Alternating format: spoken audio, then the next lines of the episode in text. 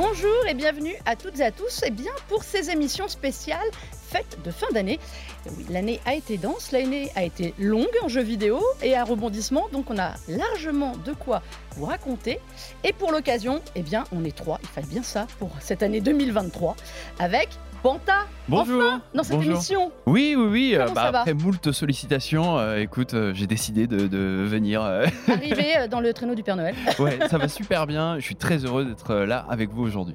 Eh ben écoute, ça nous fait bien plaisir. Et face à toi, duo de choc, ouais. Elisa, le retour aussi. Comment ça va Elisa ça va et toi Écoute, très bien, plein de choses à raconter. Ouais, plein, plein, plein. Merci d'être là pour me soutenir parce que l'émission a commencé avant l'émission et il va y avoir du fight sur les jeux de l'année.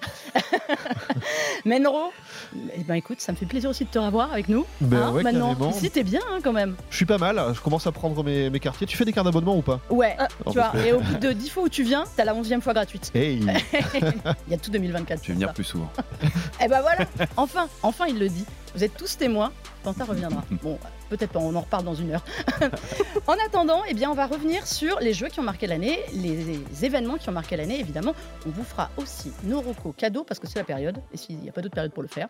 Donc c'est parti pour une longue série de rétro de l'année, et on commence tout de suite eh bien, avec une actu qui n'est plus à chaud, mais qui a quand même été très chaude cette année.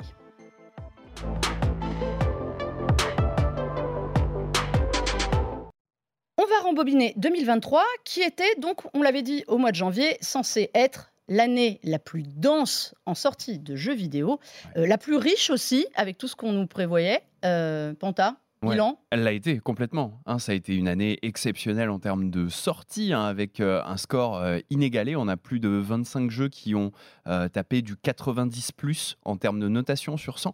Donc c'est vraiment une année exceptionnelle et sur tous les genres de jeux, les jeux annoncés, les jeux hyper attendus, les jeux qu'on n'avait pas forcément vu venir, ça a été exceptionnel. Alors, dans les jeux qu'on n'avait pas vu venir, tu penses à quoi Je notamment? Pense à Alan Wake 2, qui est probablement l'un de mes jeux favoris de l'année et qui a été une grosse surprise, qui était un jeu euh, qui n'était pas forcément attendu au tournant. C'était la suite d'un jeu qui était un jeu de cœur pour beaucoup de joueurs, qui n'a pas forcément hyper bien marché en termes de vente et qui a été financé par Epic Games euh, dernièrement, qui est un projet qui a, qui a eu euh, 13 années euh, à vide avant d'être financé et de sortir.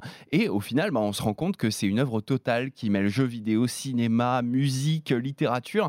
Et c'est un jeu vraiment exceptionnel euh, qui a d'ailleurs failli rafler euh, beaucoup, beaucoup de prix euh, Qui aux Game Awards. hein, Qui n'est pas année. passé loin d'être le jeu de l'année, qui a remporté 4, non combien? 3 Trois, Trois Game trois Awards. prix, ce qui est énorme face à Baldur's Gate 3, qui est euh, le summum de l'année. quoi. Pour toi, le summum de l'année? Ouais. Menro aussi, Baldur's Gate 3, pour Complè- toi? Complètement, plus j'y joue et plus euh, le jeu me fascine. Est-ce que tu as fait Alan Wake 2 Euh, non, j'ai pas eu le Pas temps. encore. euh, je voulais le faire dans de bonnes conditions. Je voulais faire le remake aussi qui est sorti il y a pas Ouais. longtemps Mm. et euh, enchaîner les deux. Et comme Baldur's Gate prend beaucoup de temps, euh, voilà, je l'ai mis. euh, Tu fais partie de ces gens qui ont 257 heures sur Baldur's Gate? Pas encore. Et qui sont encore à l'acte 1. Il y en a. Euh, Elisa, tu as fait Baldur's Gate et, et, euh, Alan Wake 2 ou pas? J'ai pas fait, mais alors j'ai en- beaucoup entendu parler des deux. Et effectivement, euh, j'ai vu beaucoup de gameplay euh, en live, etc. Et les deux ont l'air vraiment incroyables. Euh, je vais pas cacher que j'ai peut-être une petite préférence pour Baldur's Gate 3 parce que bah, moi, les jeux de rôle, j'adore ça. Mm. Mais, euh, mais effectivement, les deux sont surprenants. Et puis, ils étaient attendus, mais on les pensait pas si forts en fait. C'est ça surtout, c'est ça que j'allais vous dire, c'est que quand on, si on se remet au mois de janvier dans les jeux attendus, on ne parle pas de Baldur's Gate 3 qui arrive en plus au cœur de l'été au moment où tout le monde est en vacances. Quelques initiés juste. Oui, c'est ça. Ouais. Oui, Mais ça. ceux, je le redirai tout le temps parce que ça me fait marrer, c'est ma blague. Ceux qui l'avaient fait déjà en early access sur Stadia, Mhm. mine de rien. c'est vrai, c'est vrai. Et oui, je le rappelle aux gens parce que moi je fais On partie l'oublie. des gens qui ont fait Baldur's Gate 3 sur Stadia à Tu as la manette encore? J'ai encore la manette, exactement. et, euh, et Alan Wake 2, comme tu disais, ça faisait Ouais. 13 ans qu'on l'attendait. C'était pas forcément le jeu qu'on. C'est un jeu qui est d'une beauté Mm. hallucinante. Alan Wake 2, euh, si vous, vous avez pu le tester, euh, vous vous en êtes rendu compte. Si vous ne l'avez pas fait, il faut au moins regarder ça. Il a aujourd'hui tout ce qui se fait de mieux euh, possible au niveau des images. On a parlé du ray tracing, on a du pass tracing dedans. C'est-à-dire vraiment de pouvoir de, de jouer avec tous les effets de lumière, les effets possibles. Ouais. Est-ce que c'est ça l'avenir, le futur du jeu vidéo? Est-ce que c'est plus Alan Wake 2 que Baldur's Gate 3 Bah, c'est vraiment une proposition très différente euh, de, de- des deux. Quoi. Euh, Baldur's Gate 3 va chercher dans euh, le vrai jeu de rôle le fait de ne pas forcément savoir si on est dans une quête principale, secondaire, comment est-ce que nos choix vont être im- impactants pour l'histoire. Avoir beaucoup beaucoup d'embranchements sur nos décisions, beaucoup d'impact, beaucoup de ressenti, beaucoup de roleplay. Euh, là où Alan Wake va être plus un ovni, euh, véritablement photo euh, réaliste, Photoréaliste. euh, avec un mélange entre des acteurs, avec euh, des personnages qui ont été mocapés, performance euh, avec, euh, avec de la performance capture, donc qui permet de retranscrire parfaitement euh, les visages les émotions et tout ça. Donc on a vraiment deux chemins vers lesquels s'engagent ces jeux qui vont probablement faire des petits, et c'est bien qu'on ait ces deux chemins. Oui. Ouais, ouais, ce qui est vraiment intéressant dans ces deux titres, c'est qu'il y a un véritable parti pris, presque un jusqu'au boutisme, mais dans le bon sens du terme. C'est-à-dire qu'on est vraiment dans des produits qui sont pas formatés, qui sont pas, euh, euh, ils ont une identité tellement marquée que euh, c'est pas que du visuel, c'est aussi dans la, la- la proposition de gameplay totale que, que- que les deux ont. Et euh, il y a quelque chose un peu à contre-courant de l'industrie Hmm. Mm. quelque part et euh, faut aussi le remarquer euh, j'avais très peur que Baldur's Gate euh, 3 soit pas récompensé aux Game Awards parce que justement il peut faire peur à certains éditeurs par son degré de, de- C'est un peu niche quand même. On, Bah, va, on va se le dire, Baldur's Gate, Baldur's Gate 3, c'est un petit peu un jeu de niche. C'est pas le jeu le plus grand public. Ouais. Euh, c'est- pas le jeu le plus facile à aborder quand même. En fait, euh, j'ai l'impression que Baldur's Gate 3 a le même effet que Elden Ring pour les Souls. Mm. Donc euh, Elden Ring est arrivé à démocratiser les Souls en le rendant plus abordable et aussi incroyablement euh, parfait dans sa proposition. Là où Baldur's Gate 3 arrive aussi à démocratiser le CRPG, donc le Computer RPG, le jeu de rôle pour PC, quoi, en gros, euh, qui est un genre assez de niche de Mm. base, avec euh, des sorties assez régulières, mais euh, qui passent un peu sous le radar la plupart du temps. Et donc là, avec euh, véritablement cette proposition totale, avec euh, le doublage aussi, parce que chaque euh, dialogue est doublé, et ça, ça a son importance lorsqu'on a un peu la flemme, par exemple, de lire des euh, dizaines de lignes de dialogue. Ça parle. Bah là, on a un acting, on a vraiment du jeu d'acteur qui est très, très, très bien fait. Et, et on a une proposition qui est incroyablement plaisante, même pour des gens qui n'aiment pas forcément le tour par tour ou qui ont une certaine réticence à s'engager sur ce genre de proposition. Eh ben, ils l'ont fait, ils adorent, ils adorent. Tout le monde adore jouer à Baldur's Gate 3, en fait. Et donc c'est pour ça que c'est le jeu de l'année? C'est au- c'est aussi pour ça et c'est aussi parce que justement euh, c'est le jeu d'un studio. Donc l'histoire du studio est intimement liée à ce genre de jeu euh, L'Ariane Studio. l'Ariane Studio. Et, et, euh, ils ont failli mettre la clé sous la porte plein de fois dans leur histoire. Et euh, qu'au final on, on les appelle pour faire Baldur's Gate 3 euh, 10-15 ans après le début de, de, de leur, de leur histoire à eux. C'est une, tellement une reconnaissance et une jolie histoire, vraiment c'est du storytelling incroyable. Et euh, moi je, je reviens sur, sur le tour par tour dont tu parlais. Mm. On, entend- on entend depuis euh, quasiment une dizaine d'années que le tour par tour c'est un genre has-been et que c'est faut arrêter. Final Fantasy s'en est totalement éloigné cette année en Mm. plus, Ouais. par exemple. Euh, et là cette année on se retrouve avec un Super Mario RPG qui est euh, le, en remake. On se retrouve avec un Baldur's Gate 3 qui est du vrai tour par tour et pas de la pause active comme pouvaient l'être pas mal de jeux de ce genre-là. Et ça change absolument tout. On voit que même aujourd'hui ça peut avoir du succès. Même aujourd'hui les joueurs n'y sont pas réfractaires. Et euh, je pense que ça peut être. euh, J'espère qu'il fera des petits parce que qu'est-ce que ça manque d'avoir beaucoup plus de stratégie que, que de l'action sans Ouais. arrêt quoi. Il va forcément faire des petits quand ça marche comme ça. C'est sûr. Moi, je rêve. Il y en a plein l'année prochaine et plein l'année suivante. Je rêve vraiment qu'on confie à l'Ariane euh, Star Wars pour qu'il fasse un, un vrai euh, Night of the Old Republic euh, 3. Mm. Euh, Il y a KOTOR Remake euh, qui. C'est vrai qu'on manque de jeux Star Wars en plus. Ouais, raison, bah ouais. oui. non, mais des vrais jeux RPG Star Wars. Non, c'est vrai, on rigole, mais il n'y en a pas. Même un Seigneur des Anneaux, moi qui suis fan de la saga oui. Seigneur des Anneaux, mais qu'est-ce que je rêverais de pouvoir euh, Mm. être dans l'univers C'est vrai que les univers, les univers s'y prêtent. Euh, Il y a un jeu, donc on a parlé beaucoup d'Alan Wake et Baldur's Gate ces derniers Mm. temps. Il y a un jeu qui était quand même censé être le jeu de l'année que tout le monde attendait, c'est Legend of Zelda. Ouais. Et euh, Tears of the Kingdom, qui finalement a eu son moment de hype au moment de sa sortie, mais alors aujourd'hui on n'en parle plus. Pourquoi? Peut-être pas assez novateur euh, en termes de, de gameplay. Bah, évidemment, c'est pas une version 1.5 comme beaucoup aiment à le dire. hein. Il y a eu beaucoup de nouveautés, notamment euh, agrandissement de la map. euh, la, nou- la principale nouveauté, c'est de construire des, construire Non, mais des, voilà, des le pouvoir de véhicules avec des troncs d'arbres, quoi. le pouvoir de l'emprise qui a déferlé sur les réseaux et qui a Mm. donné des créations incroyables. Mais bon, outre ça, il n'y avait pas énormément de nouveautés. Et en fait, je pense que c'est ce qui manque aujourd'hui pour vraiment se démarquer, c'est qu'il y avait tellement de jeux cette année que finalement, celui qui allait vraiment remporter euh, le, le titre de GOTY, c'est celui qui allait se démarquer au niveau de l'innovation, Mm. au niveau de ce qu'il de ce qu'il apporte de vraiment de novateur. Quoi. Et Baldur's Gate a lui frappé très fort comparé à Zelda. Ça, c'est Zelda, déception?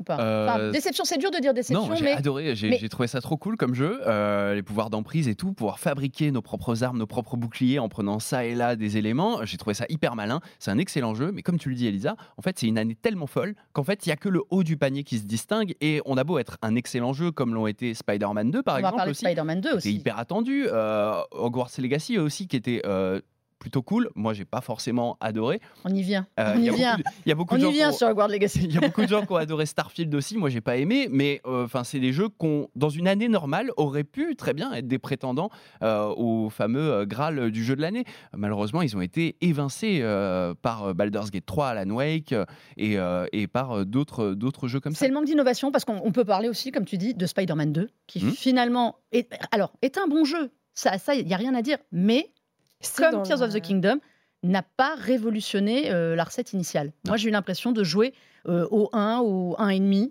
et, euh, et d'arriver au 2. Est-ce qu'il faut. Euh, Medro, on fait quoi de Spider-Man 2 Parce que, messieurs, vous l'avez quand même mis dans le top 5 que je vous ai demandé. C'est vrai. Alors, Donc. Pas moi. Ah non, enfin, pas toi. Non, qu'est-ce qui l'a mis? Non, c'est Elisa. je crois. ouais. C'est Elisa qui l'a mis. Moi j'ai mis Non, aussi. c'est- Medro, tu l'as pas mis. Je sais qu'on était 2 sur 4 à le mettre. Euh, non, ouais, c'est- Zelda et, et Spider-Man, c'est un peu la même chose, comme, euh, comme on disait, c'est qu'on a la supérieure version quelque part. J'aime pas trop l'appellation 1.5 parce qu'ils amènent quand même beaucoup de choses chacun. Man- mine de rien. Delta Toile, sa meilleure innovation de Spider-Man 2. Moi, je me suis Oui. éclatée. mais mais euh, voilà, c'est pas suffisant euh, peut-être. Et là, même le- le- je- sur- sur- que ce soit Spider-Man ou même Zelda. Zelda, moi, j'y ai passé 500 heures dessus à peu près. C'est- colossal. J'ai eu du temps un peu cette année. Euh, mais, Dis donc, oui. Non mais en plus il y avait une vraie raison, c'est que Breath of the Wild, je l'avais fait, Breath of the Wild, pardon, je l'avais fait vraiment d'une ligne droite. C'était le début de l'aventure le stream et, Mm. euh, et là Breath of the Wild il sort, c'était la fin de l'aventure le Mm. stream. Euh, donc du coup euh, je me suis dit vraiment là je vais aller jusqu'au bout et donc j'ai vraiment mais quasiment tout fait à part les co- les Korogu, euh, Mm. tu vois, mais euh, euh, il y a un truc qui, qui- qui- qui est marquant, c'est que plus tu joues et plus tu vois les boucles de gameplay. Et plus ça devient compliqué. Et surtout, ils n'ont pas retouché aux défauts principaux du premier, à savoir les menus. C'est cool de revenir à l'esprit du premier Zelda sur NES, mais pas les menus. Mm. Et, et le menuing de Zelda, il est complètement daté. Et, et, euh, à contre, euh, pour contrebalancer, ben, Baldur's Gate, plus j'avance et plus il me fascine. Ah, mais Tu- Baldur's Gate. Tu vois, c'est ouais. ça le, le- le truc. Donc, euh, et, et le Spider-Man, euh, voilà, il y a un sentiment de redite. Là, évidemment, la, la- la carte a changé, les pouvoirs font que le scénario change, le- le- l'ensemble. Bon, on reste à Manhattan. Enfin, il y a quand même un sentiment de déjà vu. C'est ça que je trouve. Après, ce serait le premier, c'est ce qu'on se disait. Ce serait le premier Spider-Man qu'on aurait. On, on- on crierait au génie parce que le jeu est magnifique. Il n'y a rien à dire. Comme le premier était magnifique euh, sur PS4, j'ai- moi, j'ai eu cette frustration de, na- de retourner en fait quelque part à un jeu que j'avais déjà. J'ai eu l'impression de continuer Ouais. le premier. Mm. Et, le, et le Miles Morales, je suis pas hyper emballée par le- l'idée des deux persos en même temps. J'ai pas trouvé que c'était. Ah ouais. euh, un... bah, en fait, j'étais frustrée du fait de ne pas pouvoir jouer avec celui que je voulais quand je voulais sur Mm. l'histoire. Après, ça arrive quand Mais même. voilà, mais ça c'est ma frustration personnelle. plus Et... souvent, je trouve. Enfin, il y a quand même Oui. cette liberté de pouvoir changer euh, quand t'es pas dans des grosses phases euh, narratives, de pouvoir changer un peu quand tu veux. Moi, j'ai bien aimé cette liberté euh, justement de, de pouvoir changer, mais aussi de, de vraiment apprendre à, à- à connaître chacun des deux personnages Mm. et d'avoir une petite préférence pour l'un ou pour l'autre. Ta, ta préférence? Miles Morales. Fanta, ta préférence? Ouais, pareil, Miles Morales. Miles je Morales trouve, aussi, euh, non, mais- trop cool son, son gameplay, Mais le, tout le le- monde. le flow de. Bah, ils ont bien bossé Je le suis personnage. désolée pour franchement. Peter Parker, mais il faut céder la place en fait. Et puis il sort l'année où il y a le film, euh, qui est la suite plus. de Oh, l'animation qui est incroyable. Comme par hasard. Voilà. Bien. Donc, euh, Ça tombe bien. Non, mais enfin, vraiment, j'ai trouvé que c'était un très très bon jeu. C'est un bon un jeu bon jeu. popcorn en fait. Un bon- Exactement, je suis tout à fait d'accord. Si ça avait tout raflé au Game Awards, Il y aurait eu. Non, il y ouais. aurait eu Par scandale. euh, C'était oui. compliqué, ouais. bon, au, Sur une final, il année repart- maigre, ça aurait pu le faire. au final, il repart avec rien quand même. Oui. C'était peut-être un peu sévère. Rien, c'est un peu sévère aussi, ouais. Rien, c'est peut-être un peu sévère quand même. En fait, de Je le pense sur la nommer. euh, technique, sur le. Moi, je trouve que de le nommer, c'est déjà une bonne reconnaissance en fait. Euh, après, s'il y a plus fort en technique ou autre en innovation et tout ça, euh, il faut aussi, euh, aussi il faut aussi aller admettre. Après, chez PlayStation, il y a quand même d'autres grandes licences qui sont incroyables, qui n'étaient pas là cette année. Mais euh, moi, je veux dire, l'annonce du, du God of War euh, gratuit en DLC, euh, en plus en mode roguelite, c'est un truc qui m'a complètement euh, scotché. euh, je et puis, c'était vraiment dispo, genre deux jours après. Mm. Ah oui, ça c'était bien joué. Ça c'était tellement pas du Mhm. PlayStation. Voilà. mais- moi ouais. je me suis arraché les cheveux dessus, hein, mais bon, ça après c'est un autre problème sur ce DLC. il est exigeant. Il est- voilà, il est exigeant.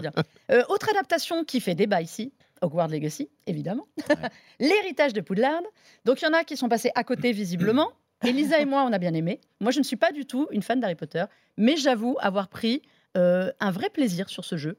euh, peut-être parce que j'aime pas Harry Potter, et que j'ai adoré me balader dans Poudlard. En revanche, Ouais. je trouve que la reconstitution de Poudlard, bon sang, Non, je suis- là-dessus, après l'histoire, toi, ça t'a pas plu En fait, j'ai trouvé que c'était un, beau parc d'attractions, dans le sens où euh, Poudlard, c'est un musée. En fait, on se balade, c'est hyper bien refait et tout, c'est très bien reconstruit, reconstitué.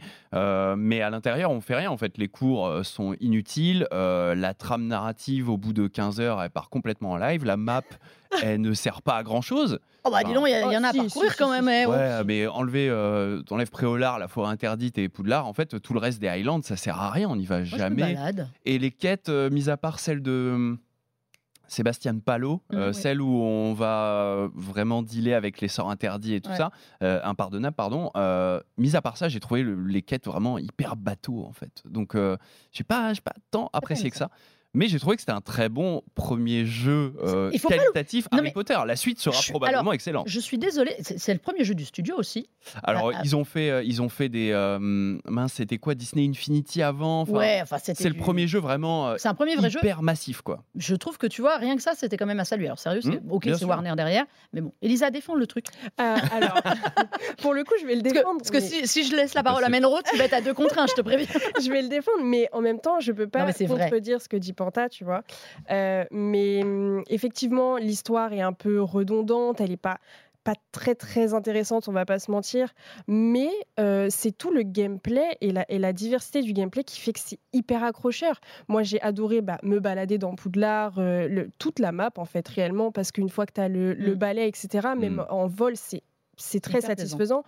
Mais il y a aussi tout, tout l'aspect, euh, bah, par exemple, la gestion euh, de ta salle sur demande, euh, il y a la capture des animaux, il y a, enfin, il y a plein plein de trucs, les quêtes annexes où tu découvres des personnages, enfin, il y a plein de quêtes où, où c'est très très différent en termes de gameplay. Je vais rien spoiler parce qu'il y en a qui l'ont toujours pas fait, mais il y a beaucoup de choses différentes. En fait, je pense que c'est un jeu où même justement les non-fans d'Harry Potter peuvent s'y retrouver parce qu'ils vont trouver des choses intéressantes à faire pour eux. Mais effectivement, je, je, je t'accorde le fait que euh, l'histoire n'est pas très intéressante. Hmm. Mais quand on cumule des dizaines d'heures sur un jeu, c'est que dans un sens, il nous plaît quand même. Tu Moi, vois j'en C'est suis vrai, à plus de c'est vrai. 60 heures, je crois, sur ce jeu. bah, moi aussi. Donc, euh, c'est que même si j'ai pas accroché à l'histoire, euh, Mm. j'ai j'ai vraiment accroché à tout ce qu'il y a derrière. Quoi. Mais je rigole, mais je suis totalement d'accord avec toi sur le Panta, sur le fond de, de- du Mm. jeu. Je pense que c'est un jeu à recommander en revanche pour des jeunes joueurs, un peu sûr. Potter, parce que c'est vraiment euh, extrêmement sympa. Euh, vos coups de cœur de Ah. l'année. Alors, moi, je vais commencer. Je vais donner la parole à Elisa parce que je suis d'accord avec elle. Elisa, toi, c'était Jussant. Oui, qui est quand même un des jeux à saluer, euh, un peu différent de ce qu'on parlait de jeux différents cette année. Euh, Pitch-nous, Jussant, t'as une minute. Euh, oula. euh, non, Plus court que d'escalader. Ju- Jussant, en gros, on n'a pas vraiment de contexte au départ de l'histoire. C'est juste qu'on incarne euh, une jeune personne qui est dans un monde un peu désertique et on doit euh, grimper. Donc on se rend compte qu'en fait, toute l'eau a quitté l'univers. On ne sait pas trop pourquoi. On- Et en fait, juste, on, on grimpe tout en haut d'une montagne. Et en fait, Jussant, je l'ai adoré parce que il paye pas de mine. Mais qu'est-ce qu'il est innovant et, et intelligent en fait dans ses mécaniques de gameplay on, on se rend pas compte mais juste d'escalader ce simple fait d'escalader et bah ils le rendent, euh, le, le studio le rend hyper complexe et il faut réfléchir. Il y a des petits moments où la stratégie compte. euh, Il faut un peu réfléchir et on, on aime aussi découvrir euh, ces petits trésors cachés de l'histoire de Jussant qui est euh, qui est très implicite si on ne la cherche pas, mais euh, qui est juste d'une douceur absolue quoi. Pas mal. Jussant, vous avez fait, messieurs? J'ai essayé un petit peu, euh, ça m'a plu, je me le mets de côté euh, pour les euh, pour les soirées d'hiver, C'est au froid dans ton plaid comme ça. C'est un jeu qui est aussi incroyable par rapport à, à un petit peu le message euh, qu'il essaie de faire passer euh, dans un monde qui a tendance à où l'eau devient une Ouais. denrée très très rare par endroit et donc du coup il y a, il y a tout ce, ce ce, ce pan de scénario et euh, donc c'est une narration environnementale et euh, c'est c'est assez habile la façon dont c'est fait je crois que c'est Dontnod qui est derrière Mm. Et, euh, et voilà le, le- le jusant euh, c'est le moment où euh, l'eau se La marée se retire. la marée se Mm. retire et c'est pas c'est pas pour rien c'est pas un nom gratuit euh, dans tout ce que ça peut ça peut raconter et donc voilà moi j'ai- pris beaucoup de plaisir sur je l'ai pas fini encore je l'ai fini sur YouTube on va dire mais mais pour pouvoir en parler assez mais non je, je suis quasiment la moitié et il, il se renouvelle régulièrement aussi en termes de- de- d'expérience et de décor. Et euh, il- moi, il me rappelle beaucoup euh, des jeux, euh, alors en mieux, hein, mais comme Rhyme ou comme. euh, Mm. Euh, comment ça s'appelle Même euh, un petit peu ce que fait Ueda avec euh, euh, le projet Traiko. Enfin, oui, Ouais. voilà. euh, pas- alors, pas Ico, pas Shadow of the Colossus, le troisième. Euh, Euh, Last Guardian. Last La- Guardian. ah, ah oui, il y, mais a, alors- il y a- alors beaucoup plus coloré euh, évidemment, mais ce côté euh, de, de, de, de la narration par le vide, c'est Mm. vraiment euh, une, un des fondements de, de, de la création de euh, Fumeto Ueda, et je le retrouve un petit peu là-dedans. Donc euh, vraiment, c'est pas qu'un petit jeu. C'est vrai. Mm. Toi, tu as choisi un autre jeu, coup de Ouais. cœur. C'est Metroid Prime. Ouais, le, le ma- remake. le rema- le remake, le remaster de cette année. Mm. Oui, parce qu'il est passé euh, vraiment euh, dans la catégorie de par où t'es rentré, on t'a pas vu sortir. Euh, mais euh, je voulais revenir là-dessus. Pourquoi? Parce que euh, Metroid, euh, on, on a souvent tendance à dire que Mario a créé la grammaire des jeux en 2D, que Zelda a créé, Zelda 64, celle des jeux en 3D, d'action en tout cas. Et euh, on oublie souvent la saga Metroid dans tout ce qu'elle a apporté aux jeux vidéo. Et euh, pour le coup de refaire euh, ce Metroid Prime quasiment 20 ans après, euh, on, voit le côté précurseur que ce jeu pouvait avoir dans son game design. Je pense que sans euh, Metroid Prime à l'époque, on n'a pas euh, toute la série des From Software, des From Software, etc. C'est-à-dire que le jeu, non pas par son exigence euh, manette en main, hein, ça, c'est- on l'a pas sur, sur ce Metroid, mais euh, dans la façon dont euh, la map euh, est euh, pensée, ce côté à embranchement qui s'ouvre où on revient avec une porte qu'on a enfin réussi à ouvrir, et euh, euh, ce, côté satisfaction de débloquer des raccourcis. la- L'ingéniosité euh, de- de- du level design, euh, vraiment, j- j'y retrouve euh, euh, les racines de ce que sera après les créations euh, de, de, Miyazaki. Donc, euh, ouais. vraiment, c'est un truc que euh, la- la- le, remake est hyper bien fait. C'est vrai qu'il est bien. C'est vrai Il a été, tous les modèles ont été entièrement refaits. Il est sorti à, à prix réduit euh, sur, euh, sur Switch. C'est- intéressant de le noter aussi. Et donc vraiment, euh, il, il, est re- vraiment très rejouable aujourd'hui, même pour des joueurs qui l'auraient pas fait euh, comme ça. Et il permet d'apprécier ce travail-là. Donc euh, vraiment, je voulais le remettre en lumière et puis dire qu'on attend toujours le 4. Oui, ça, ça allait être ma conclusion. Tu as raison. Alors toi, c'était un jeu dont on a beaucoup parlé récemment. Ouais, ouais, c'est Lethal Company. Alors là, pour le coup, pour l'expliquer en une minute, ça va être un Non, c'est mort, puis on va, parce qu'on va arriver à la fin. Voilà, donc en fait c'est un jeu multijoueur où euh, il se passe des trucs de fou. C'est un peu l'équivalent de Among Us en termes d'ovni vidéoludique et ça joue énormément sur le vocal. C'est-à-dire qu'en fait on a un chat de proximité et on doit collaborer euh, avec euh, nos potes pour aller sur des planètes hyper, euh, hyper inquiétantes avec des monstres et tout ça. Et le but c'est vraiment de collaborer en discutant. On a des talkie-walkie, on dit ah je suis bloqué, il y a un monstre et tout, venez m'aider et tout. Et c'est vraiment hyper drôle à jouer. Je vous le recommande. Un bazar total. Ouais. Euh, moi, j'ai deux petits coups de cœur français cette année. Euh, c'est Chains of Scénar. Évidemment. que j'ai incroyable. adoré. fantastique. On n'allait pas faire une émission sans parler de Chains of Scénar Ouais. quand même. Euh, que j'ai adoré pour sa proposition visuelle. Ouais. Euh, très Moebius, très coloré, ultra coloré. Et juste son concept de base. Bien sûr. D'ailleurs, Oui. vous êtes dans la tour de Babel, personne ne se comprend, et il faut que quelqu'un arrive à traduire tout le monde, et ça, Mm. c'est votre rôle. Et le, le fait de se creuser les méninges pour comprendre, Incroyable. parfois, ça m'a rendu dingue, Ouais. mais je suis venue au bout du jeu, et j'ai vraiment adoré euh, ce, côté vraiment différent. Ça fait du bien, en fait. On parlait Mm. des jeux qui sont un peu innovants, qui font du bien. Euh, ça rafraîchit. Moi, vraiment, Chains of Scénar, c'est un de mes jeux préférés de l'année.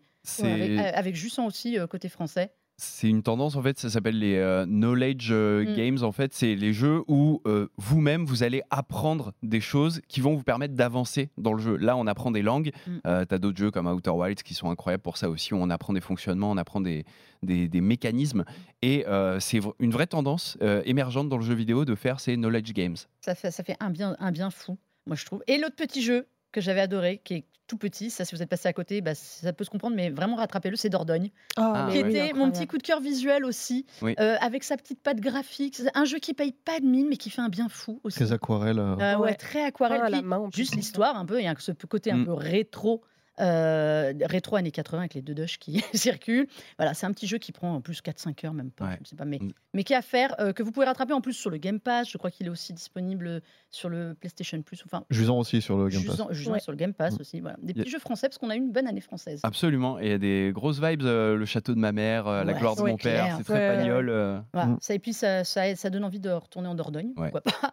Euh, en une phrase, parce qu'après je voudrais qu'on fasse vos recos cadeaux quand même. Le jeu qui vous a déçu cette année, Panta. Starfield euh, parce que j'en attendais beaucoup. J'étais dans une grosse vibes euh, spatiale et genre le jeu en fait euh, m'a vraiment hyper déçu sur son gameplay, son exploration, euh, ses promesses que j'ai trouvées non tenues et euh, l'écriture, la mise en scène. Enfin bref, il n'y a, y a pas grand chose que j'ai aimé en fait dans ce jeu. Est-ce qu'il est rattrapable? J'espère pour eux. Donc vous ne ferez pas Starfield? Redfall. Redfall. Il m'a plus frustré que déçu parce qu'en réalité, il a beaucoup de potentiel. Mais... à Bethesda, en fait. Ça fait deux jeux Bethesda. Ouais, ça. Ouais, mais il a beaucoup de potentiel, Non. mais ouais, il n'y a pas le travail derrière et c'est dommage quoi, parce Y a que pas vraiment j'ai adoré l'univers. Enfin, j'aime bien moi. Mm. Mais moi aussi, j'attendais beaucoup et j'ai un peu déçu. Menro, une décep ou pas cette année? Ouais, ma déception, c'est le dernier Assassin's Creed euh, Mirage, où j'ai salué euh, le retour aux sources, euh, en tout cas la, logique d'avoir envie de revenir euh, en quittant l'action RPG, enfin RPG, etc. Et pour revenir à quelque chose de beaucoup plus basé sur l'infiltration. Sauf que revenir à quelque chose, pour moi, ça a aussi été reprendre toutes les erreurs qu'on a dépassées depuis et de, se retrouver avec vraiment une, approche un peu. Ouais. Et je j'en veux pas du tout au studio bordelais euh, pour qui c'est le premier jeu en main euh, sur, chez Assassin's Creed parce qu'ils ont vraiment fait euh, un travail assez incroyable en termes de rendu graphique, etc. Mais euh, voilà, c'est la décision de faire un petit Assassin's Creed peut-être euh, et qui euh, du coup n'est peut-être que là pour c'était un DLC hein, qui a été euh, mis en jeu etc c'est pour ça qu'il est moins cher et euh, il est peut-être là pour faire attendre un petit peu euh, les fans parce qu'on avait vraiment essoré Valhalla jusqu'au bout et euh, je trouve que revenir à la logique de- d'infiltration, euh, on pouvait le faire mieux. Ouais. Et c'est dommage de s'être cantonné à reprendre vraiment euh, des, des logiques où on court sur les murs, sur les côtés, comme on, faisait ça à l'époque de Unity. Et, euh, et, et voilà, il y, a- il y a vraiment. euh, euh, L'open world en lui-même, euh, qu'on soit de jour ou de nuit, les personnages font à peu près les mêmes choses, il n'y a rien qui change. il y a- on, on sent que tout est. euh, euh, c'est un petit coup de, de- de- de peinture par-dessus, mais qu'on n'a pas vraiment changé les plâtres. Quoi. Ouais, bon, bah c'est bien Donc dommage. euh, je, suis, je, suis, dé- je suis déçu, euh, j'en attendais beaucoup plus. On va finir avec vos recos cadeaux. Alors, surtout à tous les deux, vite, parce qu'on est, en- on est, on est en délai déjà. Bon, moi, mon- ma déception, c'était Flashback 2. Je vous le dis juste parce que Mm. j'ai beaucoup porté le jeu et qu'il est trop buggé et qu'il a perdu son âme en cours de route. Donc, refaites-le un euh, en remake. Euh, Elisa, t'es venue avec une petite console. Et oui, Miyu, c'est la. Miyu Plus, qui est une petite console euh, qui, vous, qui vous permet de jouer à plein plein de jeux rétro. Alors en fait, euh, c'est c'est absolument extraordinaire. Vous mettez une petite carte SD avec tous les jeux que vous voulez, ça supporte toutes les, toutes les consoles rétro, la NES, la Super NES, les, les premières PlayStation, euh, la, la, la Sega Genesis, enfin vraiment... euh, euh, elle- une Game Boy. Oui, format Game Boy, très portable. Vous pouvez l'acheter avec des petits accessoires, genre ce petit étui absolument incroyable. Et, euh, et en fait, ça permet de jouer à tous ces jeux de, de notre enfance et d'en découvrir plein par la même occasion, avec un écran qui est euh, juste mille fois mieux que celui d'une Game Boy. Hmm. Ah, ben, Voilà. combien? Euh, elle est à 109 euros en ce moment. À partir de 109 euros, ça dépend les options qu'on prend, euh, avec ou sans jeu, euh, la capacité de la carte mémoire, etc. Mais à partir de 109 euros. D'accord. Fanta, toi, c'est un livre. Ouais, moi c'est un livre, euh, un très beau livre euh, signé Alt 236, un youtubeur euh, très réputé dans l'étrange et dans l'art graphique. et c'est un livre qui s'appelle Liminal et qui revient sur les liminal space. Donc c'est ces endroits qui vous mettent mal à l'aise et qui sont graphiquement très marquants. Et bah je suis en plein dedans. Je lis La Maison des Feuilles. J'ai fait Alan Wake 2 qui repose énormément sur cette Mm. notion d'étrange et de tout ce qui a trait à la fondation SCP et tout ça. Enfin bref, je suis dans un, gros passage euh, étrange, paranormal, et ça tombe totalement euh, bien d'avoir ce bouquin. Très bien. Menro, t'as une reco ou un jeu? Euh, euh, tous les jeux dont on a parlé aujourd'hui euh, en bien, euh, je, je les recommande. Euh, mais euh, non, mais sinon, il y en a, il y en a d'autres qu'on n'aura pas le temps de les aborder. Non. Mais euh, jouez à Street Fighter 6 parce que c'est un très très bel épisode. Mm. Le Mortal Kombat est pas mal du tout aussi. Si vous aimez les jeux de combat, il y a- il y, a vraiment de, pas mal de choses à faire. Et euh, je, je parlais de remake, celui de Resident Evil 4 est quand même très réussi aussi. Il est pas mal et il est d'ailleurs euh, disponible désormais aussi, notons-le, sur Mac et iPhone. Oui. Ce qui est quand même assez rare pour être signalé. Et jouer à Mario aussi. Hein jouer à Mario Et Wonder jouer à, aussi. Oui, et jouer à Mario Super Wonder. Mario euh, Bros Wonder, c'est vrai qu'on Wonder. l'a pas dit, mais c'est un- un- une des bonnes surprises de Ouais. l'année. Bah oui, on n'a pas assez de temps. Bon, allez, moi je finis, je vous conseille ça. Euh, c'est Start, la grande histoire du jeu vidéo euh, d'Erwan Cario, journaliste chez Libération, et que vous pouvez retrouver aussi sur le podcast Silence on joue, excellent podcast depuis des années. Euh, excellent livre pour faire un tour de tout ce qui touche euh, à l'histoire du jeu vidéo, les grandes tendances, les grandes personnalités. Voilà, pour les fans de jeux vidéo, c'est ma petite reco lecture ou cadeau. Ça, c'est au choix. Euh, messieurs, dames, on va s'arrêter là pour cette première émission. Merci, Panta. Merci à toi. On te retrouve sur, Sur jeuxvideo.com, bien sûr. Ouais, Sur le YouTube, sur le site, euh, un peu partout, sur les réseaux aussi. partout. Elisa, Eh toi, ben, Journal du Geek, Oui, tout à fait. partout pour la rubrique jeux vidéo. Voilà. Et là, des vacances bien méritées. et Menro, legrandpop.fr, Tout à fait. à lire et à écouter. À lire et à écouter, parce que c'est aussi en podcast sur, sur toutes les plateformes. Eh ben voilà, parfait. Eh bien écoutez, c'est fini pour cette émission pré-Noël. Voilà, on vous a donné des idées de jeux à rattraper ou à éviter parce qu'on est sympa. Et on va retrouver toute cette petite équipe eh bien, pour voir ce que 2024 nous attend, nous, enfin nous promet plutôt on va dire. Mais en tout cas, voilà, c'est la suite et on vous dit à très vite.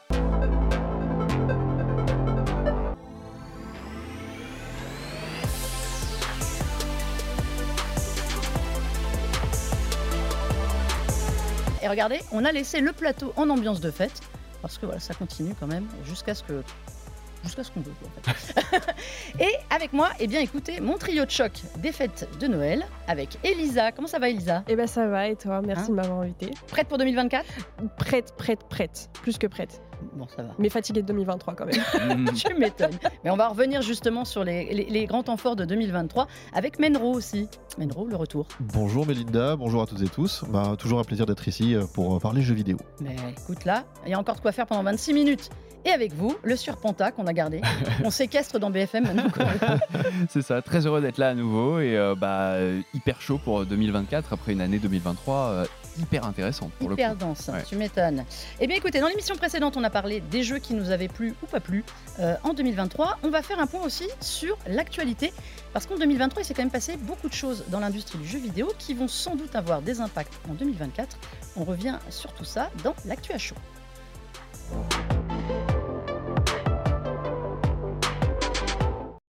Alors, messieurs, dames, on va revenir sur ce qui a été, à mon avis, le gros événement de 2023, c'est-à-dire enfin la fin du feuilleton à rebondissements multiples et variés. Je veux parler du rachat d'Activision Blizzard King par Xbox pour la modique somme de 69 milliards de dollars. Parce que pourquoi pas? Euh, Panta, Oui, fais-nous un petit récap. Alors, un petit récap, ça va être compliqué. 45 de- secondes. Alors, 45 secondes, pas de problème. Début 2022, une vague de rachats est opérée. Euh, Il y a PlayStation qui rachète Bungie, il y a euh, euh, Take-Two qui rachète Zynga. Et puis, euh, on n'arrête pas d'aller dans des montants toujours plus élevés. Et là, on fait le plus gros rachat de l'univers de la tech avec 69 milliards de dollars pour racheter Activision Blizzard King. Donc, c'est Call of Duty, c'est World of Warcraft et c'est Candy Crush, par exemple. Et. Bah, c'est Xbox tout simplement qui a la planche à billets et qui propose ça, sauf que c'est un rachat tellement gros qu'il y a évaluation par la FTC, euh, par diverses Par la autorités CMA en, en par Europe, la CMA euh, au Royaume-Uni. Donc on a plein d'instances en fait qui doivent valider ces rachats dans tous les territoires et qui font bah, barrage parce que c'est un rachat tellement énorme qu'il faut réévaluer euh, tous les tenants et les aboutissants. Il y a PlayStation qui fait beaucoup de forcing. On appelle ça du lobbying en fait. on appelle ça du lobbying, voilà. Bon, ça s'appelle aussi du forcing. Si jamais vraiment vous regardez comment ça s'est passé avec euh, euh, Jim Ryan qui prend son avion et qui va dans toutes les instances pour dire il faut pas que ce rachat se fasse, je veux bloquer ce rachat. Enfin bref, c'était un vrai feuilleton depuis euh, janvier 2022 et ça s'est concrétisé enfin cette année, en fin d'année euh, 2023. Et donc maintenant, PlayStation, enfin, PlayStation, Le Xbox, le lapsus, et Xbox a le droit de racheter euh, euh, Activision Blizzard King. Donc ça va vraiment grossir significativement les effectifs. On passe d'une entité à à peu près 5000 employés. Euh, 15 000, c'est ça on un truc dit qui va en rajouter plus de 15 000. Donc ça va être vraiment énorme. Ça va dépasser en termes d'effectifs, il me semble, Ubisoft, qui est euh, pour l'instant l'une des plus grosses 18 boîtes avec 18 000, 18, quelque chose 20 comme 000, ça. ouais, 20 000 employés à travers le monde. Donc euh, euh, c'est vraiment énormissime comme rachat. Et pour le Game Pass, ça veut dire aussi un énorme renfort de jeux qui vont arriver à chaque fois, Day One, chaque année. Et ça englobe aussi bah, les Call of Duty tous les ans qui vont être disponibles euh, en octobre-novembre, tous les ans, euh, dans le Game Pass. Alors justement, on a beaucoup parlé de Call of Duty pour ce rachat, mais ça se limite pas euh, à Non. Call of Duty. On l'a dit, euh, mine de rien, ce qui intéressait surtout Xbox, c'était le jeu mobile, ce Oui. qu'ils n'ont pas, et donc c'est plus Candy Crush. Alors, est-ce que c'était vraiment Candy Crush le plus intéressant du lot? Bah, pour euh, Xbox certainement, pour euh, les joueurs pas forcément.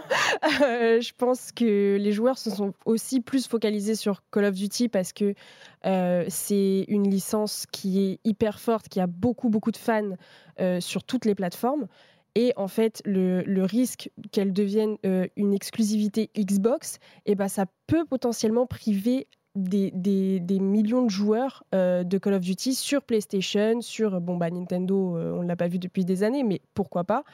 Euh, donc oui, non, les, joueurs, je pense que Candy Crush, c'est un peu le cadet de leurs soucis. on va pas se mentir. Je pense que ça va être leur grosse manne financière, mais oui. Mais effectivement, c'est, le jeu mobile rapporte énormément d'argent. Donc pour Xbox, c'est très très intéressant d'avoir ça dans son portfolio.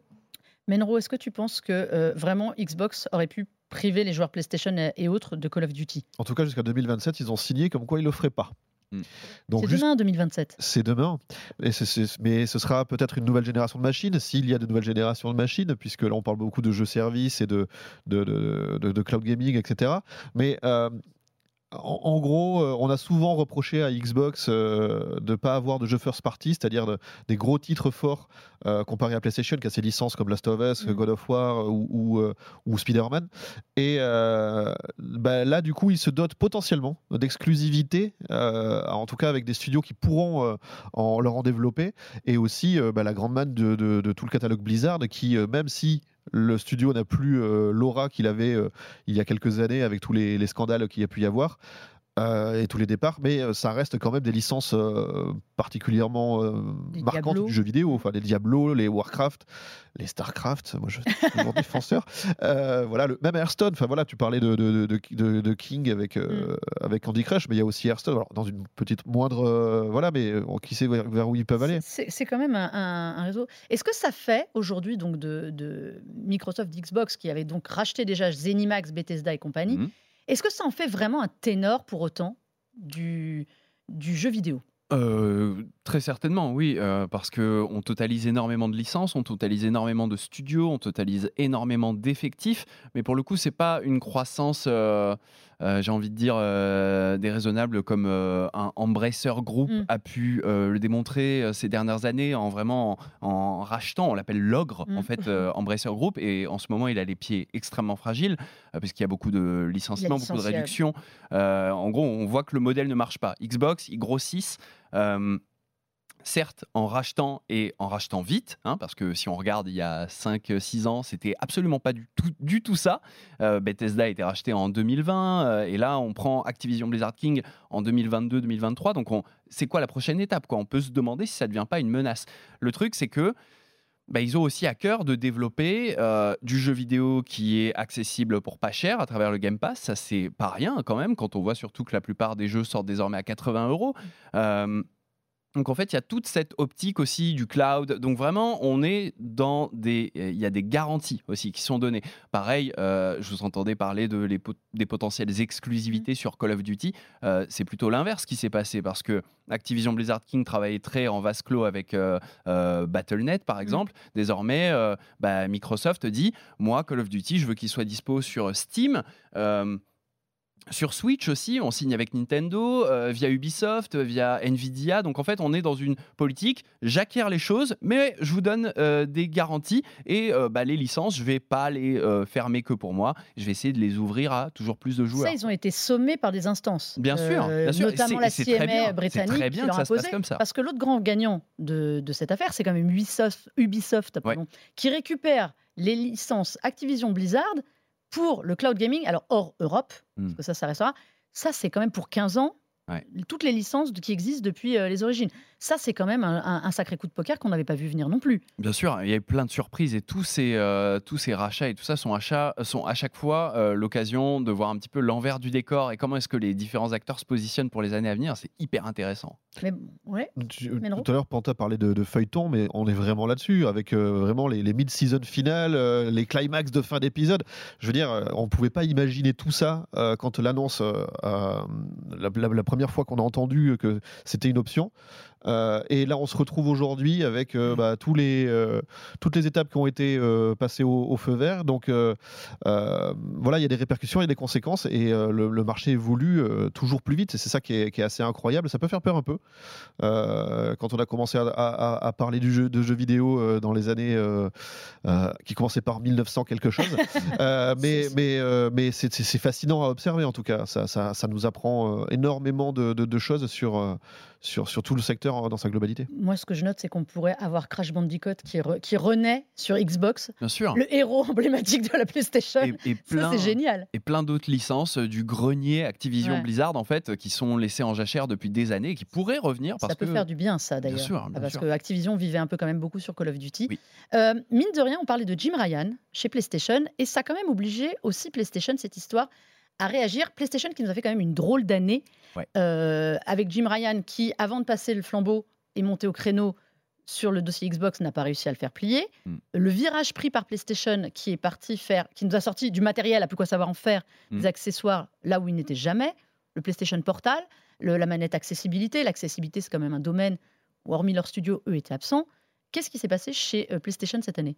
Euh, Ils ont pris conscience qu'il fallait bouger un peu? En fait, euh, je pense qu'ils ont vraiment eu euh, des objectifs très très hauts et il fallait euh, probablement faire beaucoup de chiffres, notamment sur le hardware en sortie de pénurie de PlayStation, même si la, la PS5 se vend très très bien. Il y a eu la volonté de sortir le PSVR 2 euh, en répétant un petit peu les erreurs du lancement du PSVR 1, c'est-à-dire sans gros gros jeux en quantité pour accompagner le lancement. Avec un produit qui coûte extrêmement cher, qui est très qualitatif, mais qui coûte plus cher que la machine Mais dont oui. il est l'accessoire. Ça n'a Et, pas et vraiment il de sens. nécessite toujours d'avoir la console. À une Ouais, époque où il y avait une pénurie encore de consoles. Ouais, ouais, bien sûr. Donc c'était un peu aberrant le PS Portal qui se lance sans le support cloud euh, des jeux PS5, ce qui veut dire que vous avez besoin d'avoir votre PS5 qui est lancé. Si vous voulez changer de jeu en disque, il faut que quelqu'un chez vous change le disque. Donc il y a pas mal de Et pas moves ouais. assez aberrants. Et puis il y a ce virage jeu-service en fait pour contrer un petit peu l'omniprésence de Fortnite euh, qui occupe du temps de cerveau euh, chez les plus jeunes. Euh, Il y a cette volonté d'anticiper et qui est pas vraiment bien prise. Et euh, sur laquelle on est en train de faire un, un petit rollback en se disant bon finalement on va pas lancer euh, 12 jeux services à l'horizon financi- enfin à l'horizon euh, de l'année fiscale euh, 2025 mais plutôt 6 et puis il y a euh, le porte-étendard de cette politique, donc The Last of Us Faction, qui finalement est désormais annulé. Euh, donc en fait, on ne sait pas trop sur quel pied danser chez PlayStation. J'ai l'impression qu'on fait grosse marche arrière avec le départ de Jim Ryan qui signe la fin d'une étape. Est-ce est-ce que justement. Alors oui, Menro, tu voulais. Ouais, justement, c'est assez marquant. euh, on, on connaît le- l'exigence que Naughty Dog peut avoir euh, sur ses jeux. Alors, peut-être pas sur leur portage, mais en tout cas sur leurs jeux. Euh, mais euh, le, le- le fait d'annuler Faction, de, donc le, mode multijoueur euh, très très ambitieux du studio, en gros, le, le- Neil Druckmann, qui était le, qui est à la tête de Naughty Dog, je crois, hein, toujours maintenant, Ah. et c'est lui qui est derrière la, la- la saga Last of Us, expliquait que pour pouvoir être à la hauteur et dans la compétitivité par rapport aux autres jeux services, et il avait un peu en tête euh, ce que peut faire Rockstar avec euh, Rock- euh, GTA Online ou Red Dead Online, c'était mettre tout le- tous les studios, enfin toute la, capacité, tout l'effectif du studio, et donc ne faire que ça pendant les dix prochaines années. Et euh, quand on est un créatif et qu'on a envie de proposer des nouvelles expériences et des nouvelles licences et ce genre de choses, c'était euh, pas la chose à faire. Et donc du coup, il y a ce rétropédalage. Alors il y a un rétropédalage, mais il y a peut-être aussi une prise de conscience, Oui. comme quoi bah, Xbox bouge, et euh, à un moment, euh, essayer de se recentrer sur ses points forts, et celui de Sony, c'est notamment les jeux à storytelling, les expériences solo, avec forte plus-value euh, émotionnelle ou ce genre de choses. Donc, euh, quelque part, c'est un peu revenir sur ses fondamentaux, puisque rétropédaler. C'est ça. Elisa, est-ce que tu penses que c'est. Parce que. On voit par exemple Nintendo, on n'a rien à faire euh, des, des mouvements de Xbox. Nintendo, on n'a jamais rien à faire. Nintendo vie tranquille. Est-ce que ça pousse justement parce que finalement PlayStation est devenu un peu une entreprise américaine. hein, on va euh, on va pas se mentir. hein, le- Oui. Ils ont un peu quitté ça. Est-ce que justement c'est pour jouer des coudes avec Xbox? Parce qu'ils ont racheté plein de studios, ils partent un peu dans tous les sens. Pour, Je, euh, je pense que oui, hein. je pense que PlayStation et Xbox ont vraiment ce- cette force un peu comme des magnettes où ils s'attirent, ils se repoussent, ils essayent de jouer les uns les autres sur les, les forces, les faiblesses, etc. Et, euh, et ouais, je pense que Panta disait euh, les joueurs euh, savent plus sur quel pied danser, mais je pense que PlayStation ne sait plus sur quel pied danser et ne sait plus vraiment quoi faire pour, pour essayer de contrer les, les- les stratégies d'Xbox. quoi. Mais le problème, c'est que on attend le prochain jeu qu'on attend chez PlayStation en exclu, parce qu'il n'y en a pas eu tant que ça. Je, la dernière fois, je faisais un peu, je regardais les exclus Hmm. PlayStation qu'il y a eu depuis le lancement. En gros, il y a sept jeux Mm. à peu près. Le prochain est un remaster encore. Ouais. C'est The Mm. Last of Us. Est-ce qu'il n'y a pas aussi un problème euh, fondamental de créativité, euh, tout confondu, ou on va tout avoir d'un coup? Bah, ils, avaient, ils avaient vraiment bien joué le début de génération, je trouvais, avec euh, du Demon Souls euh, remake, avec euh, du Ratchet Clank, avec du Returnal et tout. Il y avait vraiment des, des- des très bonnes cartouches du côté de la PS5. Et là, c'est vrai que on sent qu'il y a un, un passage à vide qui est probablement incarné, moi je pense, par ce virage game as a service et, et cette volonté d'aller dans l'efficacité plus que dans le savoir-faire sur lequel ils ont vraiment le, le- ils sont sur un piédestal au niveau des jeux solo narratifs. Mais on se rend compte que bah en fait ça vend mais ça ne fait pas jouer sur le long terme en fait. Ouais, Et si maintenant, en plus, ils perdent Call of Duty, les pauvres. Sauf sur un plan. Et c'est là où euh, justement il y a aussi ce temps de développement qui est de plus en plus Mm. colossal. En plus ouais. Et du coup, je pense qu'on est vraiment dans le creux de la vague parce qu'ils ont vraiment sorti toutes leurs cartouches fin de PS4, début euh, de PS5 aussi. Mais Mm. vraiment fin de PS4, ça a été euh, une espèce de bouquet final, enfin, Mm. co- comme dans, dans un feu d'artifice. hein. Il y en avait dans- vraiment dans tous les sens et des jeux de- des- vraiment très très qualitatifs.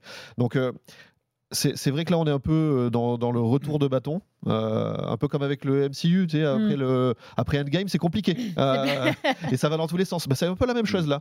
Donc, ouais, revenir à ce qu'on sait faire et euh, à essayer d'avoir une lisibilité peut-être et pour l'industrie et pour les joueurs, je pense que c'est le, le- le pire qu'on peut souhaiter à PlayStation. Alors, tu parlais, on va embrayer sur un autre sujet avant de passer euh, à, à ce qu'on attend dans les jeux.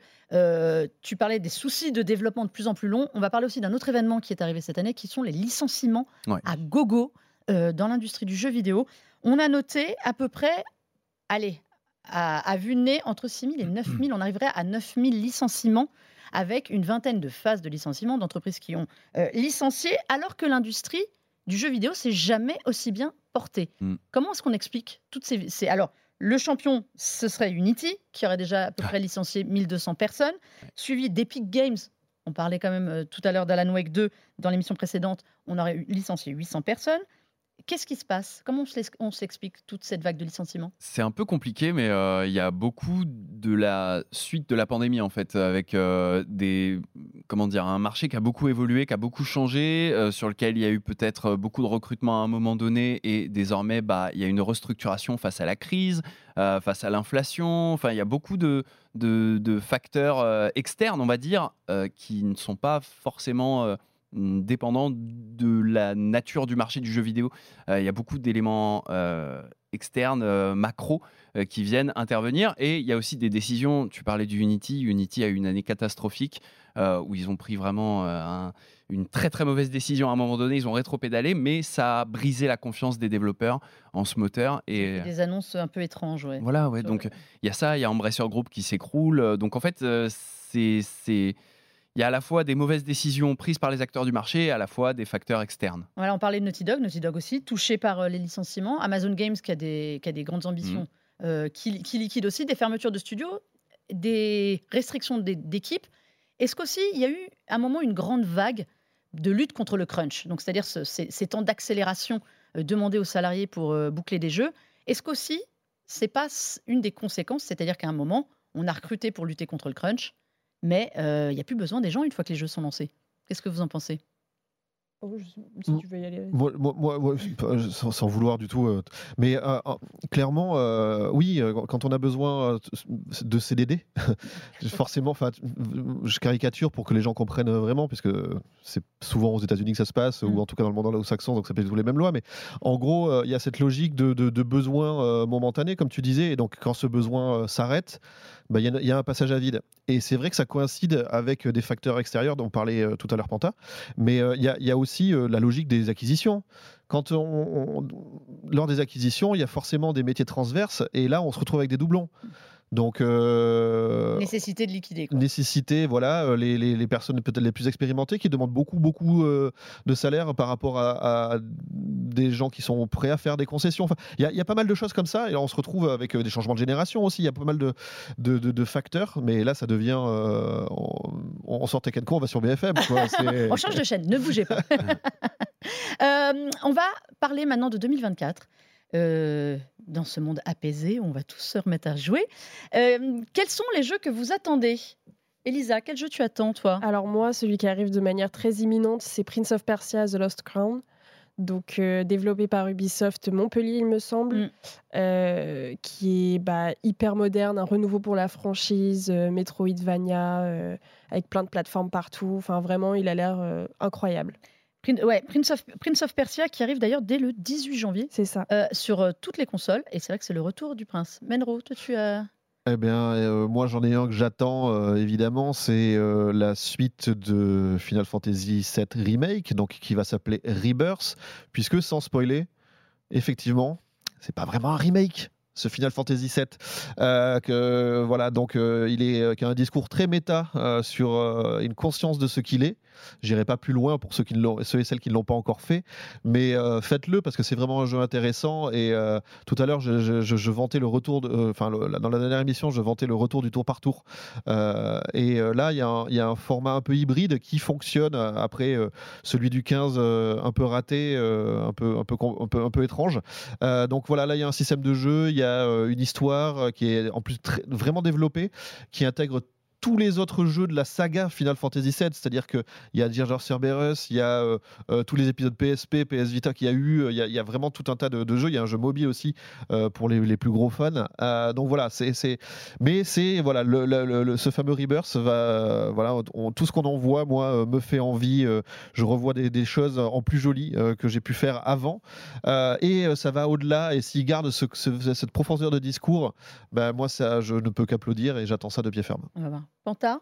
Euh, moi, un jeu que j'attends, euh, ce serait Dragon's Dogma 2 parce que euh, je suis passé à côté du premier et on m'en a vanté les qualités. Et là, j'ai l'impression que c'est un petit peu ce qu'ils ont voulu faire sur le premier, mais avec l'enrobage magnifique que propose le jeu. hein. Regardez vraiment du gameplay, ça a l'air somptueux et ça a l'air qui incroyablement. nous regardent, là, vous avez un peu d'image. Ouais. Ouais, non, ça a l'air vraiment très très chouette. Et vraiment, 2024, c'est une année qui se profile euh, euh, un peu bizarrement. On a des Arlésiennes qui reviennent, on a Skull and Bones qui va enfin sortir. Les Ouais. Bones. Euh, Ce jeu existe vraiment et il Ouais. arrive apparemment. Ouais, Il n'a plus rien à voir avec euh, ce que c'était. Moi, j'avais testé Ouais. en 2018 à l'E3 et Pareil, ça n'a plus Ouais, rien à voir. hein, Ouais. c'est... Ça- Ça ça n'a ça n'a plus rien à voir. C'est plus la partie vraiment bataille navale, mais avec Mm. Custo et tout, de ceux qui ont fait, que vous avez peut-être fait Black Flag, qui était l'Assassin's Creed Mm. 4, qui était excellent. Moi, j'aimais pas les batailles navales. Donc, je ne vais pas jouer à Skull and Bones. Mais euh, oui, ça, il a il a l'air pas mal. Ouais. Euh, on a Tekken 8 qui arrive Ouais. aussi, qui s'annonce euh, assez grandiose, qui arrive dès le mois de janvier Mm. Au- aussi. Tekken 8, ça c'est toi qui parlais beaucoup de jeux de, de combat. de combat, Oui, bah, Euh, bah, Tekken 8, évidemment, euh, c'est- si on écoute les, les- les experts, euh, je pense à notre Norman Genius par Mm. exemple, euh, ancien joueur pro de Tekken, voilà, c'est un épisode marquant. Donc, c'est le retour en force des jeux de combat. Il y a d'autres licences qui reviennent de Tenkaichi 4. Alors, c'est plus de la simulation de combat que du jeu de combat. Mais il y, y a vraiment des, des- des gros titres. Mais pour rester sur Tekken, moi, je, je- je suis toujours. J'aime beaucoup les jeux de combat en 3D par rapport aux jeux de combat en 2D.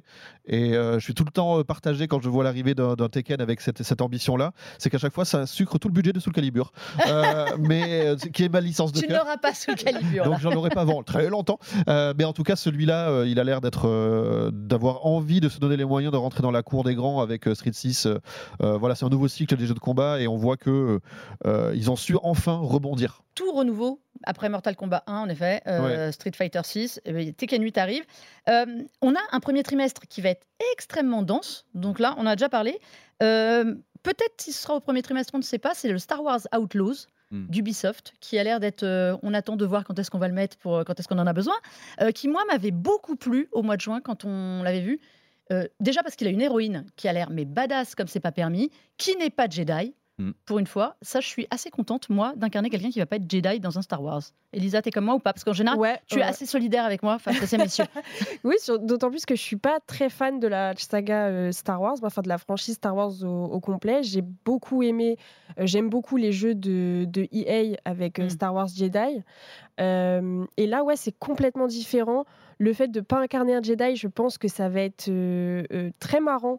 De, de devoir en affronter ou de devoir affronter des, des, des gens avec euh, Se qui, prendre la qui force dans la la tête sans force. pouvoir rien faire.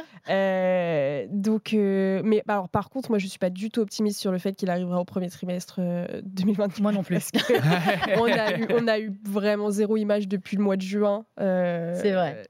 Mais euh, on, a, On a un autre jeu. Alors, tu veux un mot sur euh, Star Wars Euh, moi, il me fait vachement penser à Red Dead Redemption 2 et euh, Je sais que c'est pas le même décor. Je sais, je sais.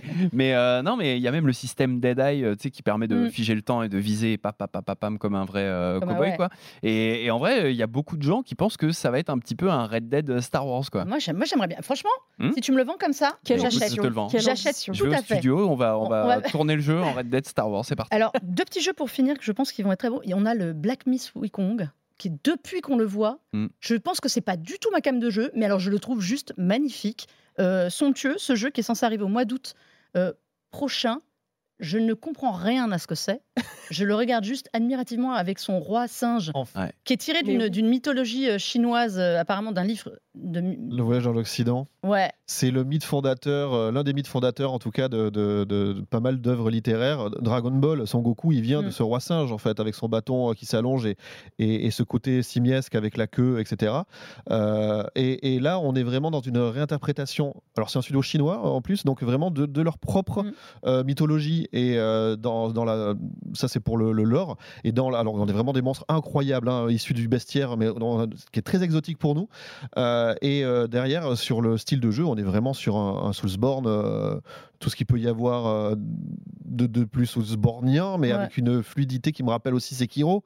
Euh, il y a du Sekiro dedans. il y a du Sekiro énormément. dedans aussi, hein, mais et euh, voilà, il est, je sais pas s'il aura ce rendu euh, au final. Oui, C'est un peu ça qui fait la peur. peur d'upgrade, euh, voilà, mais en tout cas pour l'instant, c'est un des jeux les plus euh, ambitieux peut-être de, de l'année, ouais. Est-ce qu'on va avoir une année 2024 intéressante? Euh, oui, je l'espère parce que euh, Xbox va aussi briller euh, grâce à Hellblade qui Ouais, sort en Hellblade, 2024 ouais, et ça, ça va être vraiment un grand moment, je l'espère.